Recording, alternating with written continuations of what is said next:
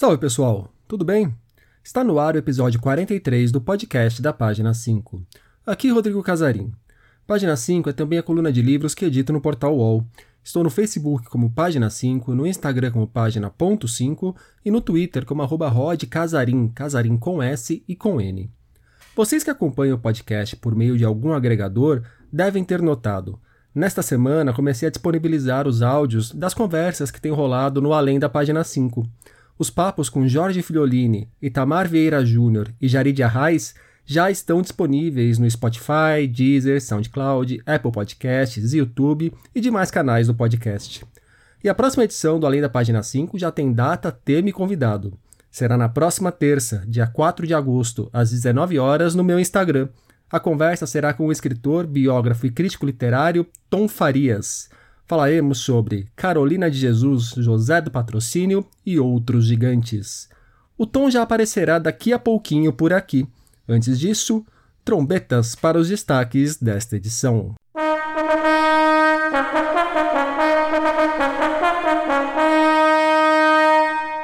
Tom Farias fala sobre José do Patrocínio, a pena da escravidão. O curso Por que Estudar Literatura, as novidades de Audre Lorde, ícone do feminismo negro. Conexão São Paulo-Berlim numa coletânea sobre a pandemia.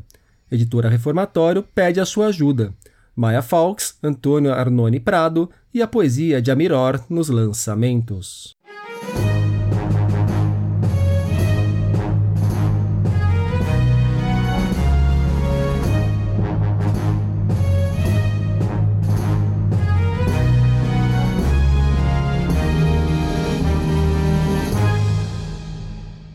Jornalista, escritor, autor de obras como Mota Coqueiro ou A Pena da Morte e Os Retirantes, homem que lutou pela abolição da escravatura e pela República, parceiro de Machado de Assis e um dos fundadores da Academia Brasileira de Letras, sonhador que desejava voar.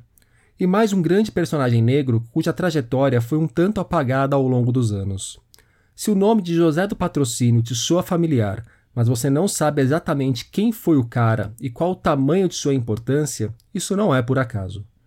Jornalista e escritor responsável por resgatar e recontar a história de personalidades que passaram por processo de apagamento semelhante, Tom Farias acaba de publicar uma nova edição de A Pena da Abolição, sua biografia de José do Patrocínio. A primeira edição da obra saiu em 2009. Essa nova edição, que chega às livrarias pela Capulana, passou por diversas revisões e atualizações. Tom nos conta que Patrocínio representou uma das vozes mais radicais contra o cativeiro no Brasil. Também falou de outros pontos que marcam a vida do biografado. Bom, José do Patrocínio, ele eh, tem uma biografia rica demais e bem extraordinária. É um personagem marcante da história do século XIX, nasceu em Campos, e filho de uma escravizada com um padre da região, uma autoridade do clérigo na área. E veio aos 14 anos para a cidade do Rio de Janeiro, onde começou a estudar farmácia, mas se ingressou no jornalismo, onde fez sua carreira profissional. Foi empresário, fundou jornais, enfim. E nos jornais ele, ele teve o seu papel é, preponderante na questão da abolição da escravatura.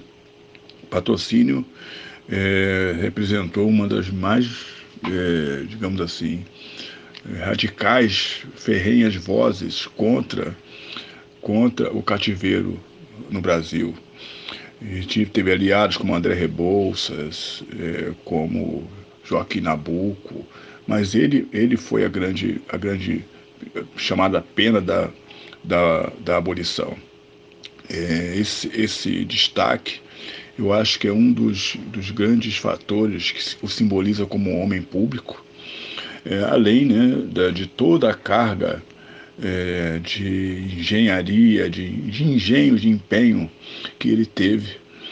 É, o patrocínio, por exemplo, é, era um balonista e ali bem, bem junto de Santos Dumont e ele teve o azar de o balão dele pegar fogo no final do século XIX. Senão ele seria um, seria um cara que teria voado no século XIX ainda.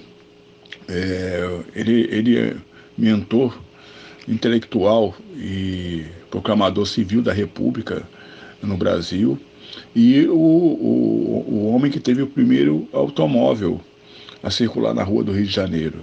É, e também o primeiro desastre com, com o poeta Olavo Bilac.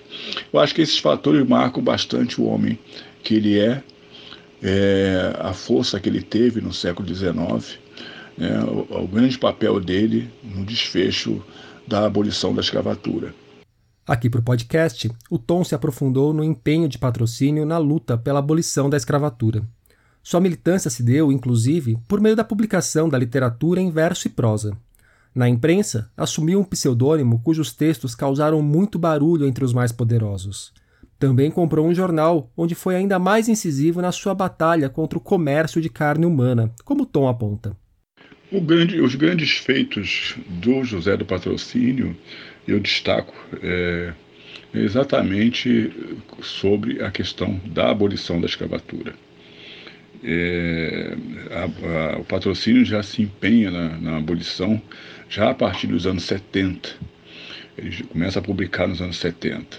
E ali também, quando, quando aluno de farmácia, é, havia no, na, na faculdade de farmácia, que era a mesma faculdade de medicina, um jornal e ele militava nesse jornal, publicando versos e textos em prosa.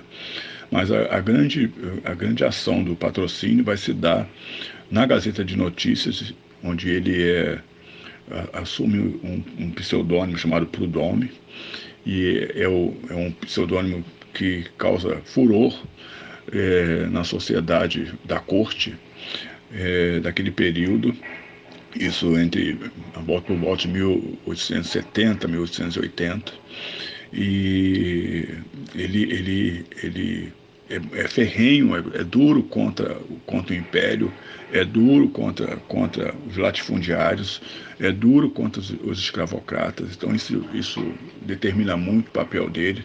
Depois ele sai desse jornal e compra um jornal chamado Gazeta da Tarde, que é um jornal abolicionista. E aí é, ele, ele, de maneira ainda mais incisiva ainda, é, mostra seu, a sua contrariedade com, a, com, a, com o comércio de carne humana é, sai desse jornal e, e, e entra e, e, cria o jornal Cidade do Rio, que é o desfecho da abolição. Cidade do Rio, o desfecho da abolição. Mas ele, como jornalista, ele fez grandes reportagens. Primeiro contra a pena de morte. Hum, escreveu, inclusive, um romance a respeito. Depois, contra a seca, alarmando a seca no Ceará. Outro romance que ele escreveu, chamado Os Retirantes. Então, o patrocínio está sempre na linha da, dos intelectuais, dos escritores, né, dos jornalistas que denunciam as mazelas da sociedade brasileira. Então, acho que esse é um grande feito da biografia do patrocínio. É, infelizmente ele morreu pobre porque gastou todo o dinheiro dele no sonho de voar de balão, enfim, né? Em toda essa, essa panaceia de que ele, que ele tinha de que poderia mudar o mundo e teve papel importantíssimo nisso, porque influenciou muitos jornalistas, influenciou toda uma sociedade que via a carga dele, mas foi um, um dos enterros mais festejados, é, mais concorridos, aliás, do Rio de Janeiro de 1905. O Tom ainda falou sobre a nuvem de obscurantismo que paira sobre os personagens negros de nossa história, neste caso, especialmente sobre nomes do século XIX. É, José do Patrocínio, quer dizer, a importância dele histórica como personagem, está é, tá muito imbricada ali no século XIX, porque ele morreu, ele nasceu em 1853 e morreu em 1905, ou seja, no, no, na virada do, do, do, século XX. Então, sua grande importância realmente está no, no século XIX. Mas é um, um, um personagem que, como os demais personagens negros daquela época, ele está envolto nessa nuvem de obscurantismo né, criminosa que a história, os livros didáticos, enfim, costumam encobrir.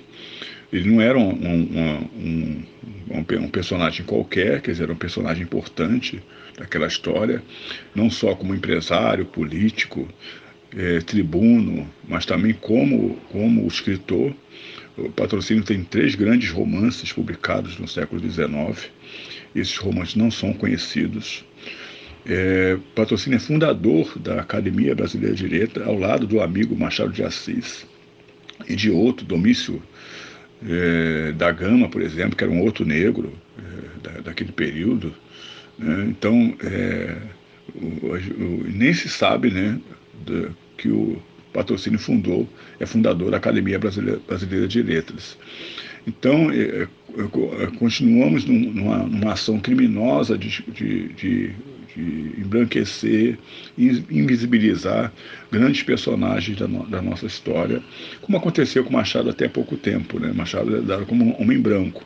Ou seja, quando tem um destaque, é, a cor some, desaparece, as origens africanas desaparecem. Né?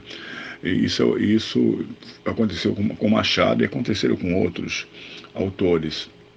E, e patrocínio, ele está dentro dessa lógica é, do esquecimento, dentro dessa lógica é, da invisibilidade. E, e, aí, quer dizer, logicamente, a sua importância, o seu papel na história do Brasil né, na transformação da história, a grande contribuição que ele deu para a história do Brasil fica exatamente esquecidas. Não chegam, não chega às universidades, não chega às escolas públicas, não chega aos jovens que a quem deveria interessar grande, os grandes feitos que ele, que ele empreendeu. Além de José do Patrocínio, Tom Farias escreveu as biografias dos escritores Cruz e Souza e Carolina Maria de Jesus. Foi finalista do Jabuti com ambas, sendo que a da Carolina o levou à final do ano passado. É para conversar sobre esses gigantes da nossa história que vai rolar o papo com o Tom na próxima terça, dia 4, no Instagram da página 5. Como já disse, começará às 19 horas. Se tiver perguntas para o Tom, só me encaminhar que já coloco na pauta. Por que estudar literatura? Você já se fez essa pergunta? Pois ela está sendo respondida num curso na faixa que Marcos Marcionilo começa a ministrar via YouTube no canal da Parábola, casa da qual é editor. Serão cinco encontros que passarão por temas como por que estudar literatura, para que serve a literatura, forma e conteúdo e literatura e diversidade. Toda quarta-feira, até o dia 26 de agosto, será lançado um novo episódio no canal da editora. O curso é baseado nos livros Por que Estudar Literatura, de Vicente Juve, e Metodologia da Pesquisa em Literatura, de Alquerude Durão, ambos publicados pela Parábola. E se eu errei a pronúncia de algum dos nomes, eu peço desculpas. O Marcos contou que, abre aspas, os interessados podem esperar provocação e defesa de uma literatura incômoda e desafiadora, que não seja feita de olho no cânone literário, mas concentrada no registro e na memória do acaso e do absurdo que dão surgimento à angustiosa aventura humana, transformada em linguagem e em arte. Porque estudar literatura faz parte do programa de cursos livres disponibilizados no canal do YouTube da Parábola. A aula sobre outros temas deixarei o caminho para vocês. Já assisti aulas e conversei bastante com o Marco sobre literatura. É ótimo ouvi-lo sobre o assunto. Não perderia essa chance de aprender com o mestre, então a notícia também fica como dica para todos vocês. Filha de imigrantes caribenhos que viviam no Harlem, Audre Lorde nasceu em 1934, em Nova York. Ao longo da vida, Audre se tornou um nome importante dos movimentos pelos direitos civis, das lésbicas e do feminismo negro.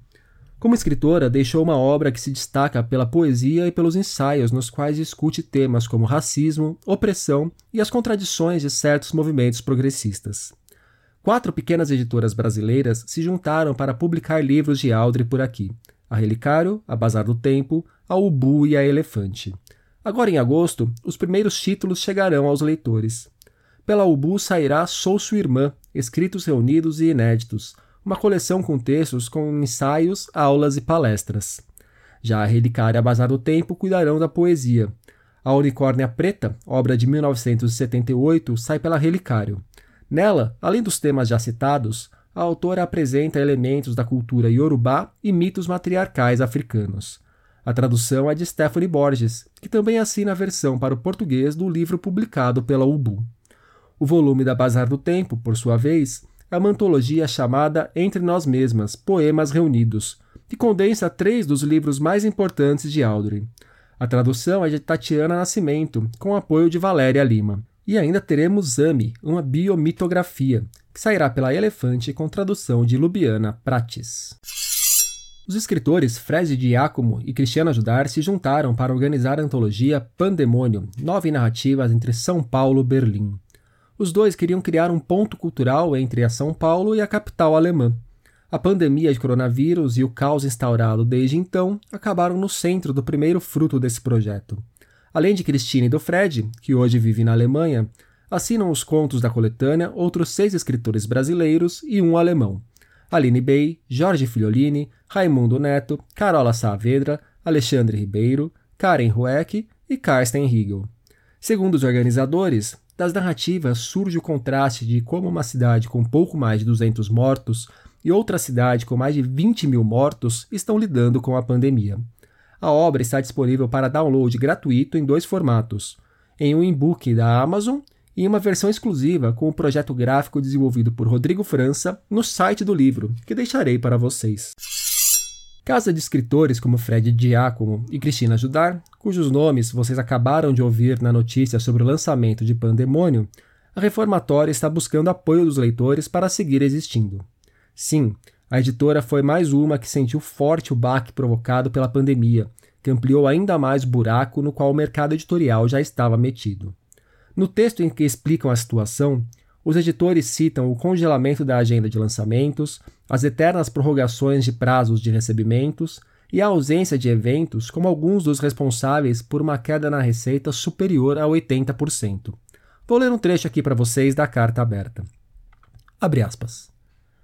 Ainda que tenhamos tentado colocar do bolso o pouco que conseguimos para manter algumas despesas essenciais de funcionamento, Nestes meses parados, acumulamos dívidas com fornecedores e parceiros, impostos, que não pagos nos impedem, inclusive, de participar de editais e vendas para governo e bibliotecas, e aluguéis atrasados que colocam em risco a renovação do contrato, agora em setembro, e até mesmo nossa permanência no imóvel, no imóvel em que estão alocados, no caso. A Reformatório tem em sua estante dois troféus do Prêmio São Paulo de Literatura, um vencido por Marcelo Maluf com a imensidão íntima dos carneiros e outro da própria Cristina Judar, com 8 dos 7. Também estão no catálogo da Reformatório nomes como Zé Cabaleiro, Mário Bortolotto, Ivana Arruda Leite, Nara Vidal e Antônio Bivar. Quem quiser dar uma olhada nessa ação da Reformatório, a busca por apoio está sendo feita na Benfeitoria. Link na descrição do programa. Ele nasceu José Augusto Albuquerque Sales Pestana. Quem é Albuquerque na nossa família, mãe? Perguntou aos oito anos. Ninguém. Então por que está no meu nome? Porque eu sempre achei um sobrenome chique.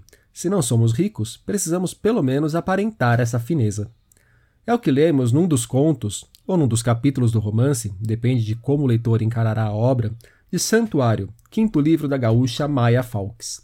O volume é dividido em 20 etapas narradas por múltiplas vozes, são diferentes perspectivas que dão alguma forma a Santuário, uma cidade qualquer em algum canto do Brasil. A Maia falou um pouco sobre o trabalho aqui para o podcast. Olá, ouvintes da página 5. É uma alegria imensa estar aqui com vocês. Eu sou a escritora Maia Falks e vim falar um pouco sobre o meu trabalho e meu último lançamento. Para quem não me conhece, eu sou resenhista do projeto Bibliofilia Cotidiana, que é voltado à literatura brasileira contemporânea. Também ministro oficinas, Faço leitura crítica e mentoria no escritório literário. Mas o que eu quero conversar mesmo é sobre o meu último lançamento. Trata-se do meu quinto livro, Santuário, publicado pela editora Macabea do Rio de Janeiro. Santuário é uma cidade muito pequena de interior, onde, em vez de fugir dos clichês, eu brinco de potencializar os estereótipos, tendo as beatas, as fofoqueiras, os canalhas e os corruptos, tudo isso dentro de um cenário de 20 histórias que podem ser lidas separadamente ou juntas como um romance. Essa história traz muito do que é o convívio social entre os seres humanos e brinca com os estilos literários, indo desde o comédia até o realismo mágico. Muito obrigada pela atenção de todos. Muito obrigada, Rodrigo, pelo espaço e façam uma ótima leitura. A Maia é também autora de livros como Poemas para Ler no Front e Histórias da Minha Morte. Como ela contou, Santuário saiu pela editora Macabea. Por um lado, capta o processo de transformação de uma cidade tão difícil de apreender como São Paulo. Por outro, recupera e confere ao tempo de menino a força, o brilho, a espessura e a potência de acontecer que são próprias do presente. É dessa forma que Alberto Martins apresenta O Último Trem da Cantareira, primeiro livro de ficção do crítico literário, ensaísta e professor Antônio Arnone Prado. Na obra recheada de elementos memorialísticos, um professor universitário está prestes a subir ao palco para receber uma homenagem, quando amigos da infância o surpreendem. São camaradas como Luiz Crem, Paulo Louco e Frangão, com quem o protagonista vivia pelas ruas do Tremembé e outras quebradas de uma antiga zona norte de São Paulo. Faziam molecagem de todos os tipos, mas também davam uma força quando alguém precisava de uma mão. O último trem da Cantareira, de Antônio Arnone Prado, saiu pela 34 e deverá ser lido mais cedo ou mais tarde, porque fala da São Paulo onde vivo, ainda que em outro tempo, algo raro de se encontrar por aí em nossa literatura. Acaba de ser publicado o primeiro livro traduzido para o português do israelense Amiror, poeta, romancista, tradutor de poesia erótica grega, ensaísta e editor. A Paisagem Correta traz 51 poemas de Amir que representam décadas de uma produção iniciada no final dos anos 80. Amiror é também ativista cultural e uma das cabeças por trás da Escola de Poesia Árabe Hebraica. Ele ainda coordenou programas que aproximam e incentivam a criação conjunta de escritores árabes e israelenses. Quem assina a orelha de A Paisagem Correta é João Anzanello Carrascosa, que pintou por aqui na edição 37 do podcast. Já a organização e a tradução ficou por conta de Moacir Amâncio o Amir mandou um áudio recitando um dos poemas pra gente em hebraico. הברברים, סיבוב שני. לא לשווא חיכינו לברברים. לא לשווא נקהלנו בכיכר העיר. לא לשווא עטו גדולינו את בגדי כבודם, ושיננו את נאומם לכבוד המאורע. לא לשווא ניתצנו את מקדשנו, ובנינו אחרים לאליהם. כדת שרפנו את ספרינו, אשר אין חפץ בם לאנשים כאלה. כדבר הנבואה באו הברברים, ונטלו מיד המלך את מפתחות העיר, אך בבואם עטו לבוש כלבוש הארץ, ומנהגם היה מנהג המדינה. ואת ציוו עלינו בלשוננו, לא ידענו עוד מתי באו הברברים. Como vocês não devem ter entendido muita coisa, o Moacir também mandou um áudio fazendo a leitura da tradução. Os bárbaros. Não em vão esperamos pelos bárbaros. Não em vão nos juntamos na praça da cidade. Não em vão vestiram os nossos maiorais os trajes de honra e estudaram os discursos em respeito ao evento. Não em vão esmagamos nossos templos e construímos outros dedicados aos deuses deles Conforme o figurino, queimamos nossos livros, que nada guardavam para gente como aquela. Como numa profecia vieram os bárbaros, e pegaram da mão do rei as chaves da cidade. Mas na sua vinda eles se cobriram com trajes locais. Seus costumes eram os costumes do país. E quando nos comandaram em nossa língua, já não sabíamos quando os bárbaros vieram. Como Moacir mencionou, este poema se chama Os Bárbaros, a paisagem correta chega ao Brasil pela Relicário. E nos últimos dias, na página 5, nós tivemos Dia do Escritor e a necessidade de termos mais leitores. O Pequeno Príncipe Preto, a versão do clássico que toda criança merece ler. O caso Mark Dawson, a tara do povo pela lista dos mais vendidos e caminhos mais confiáveis para encontrar boas leituras. Eduardo Galeano nos 90 anos da final da primeira Copa do Mundo. Por hoje é isso, pessoal. Indiquem o podcast para os amigos e inimigos. Um abraço, um beijo, um aperto de mão e até a semana que vem.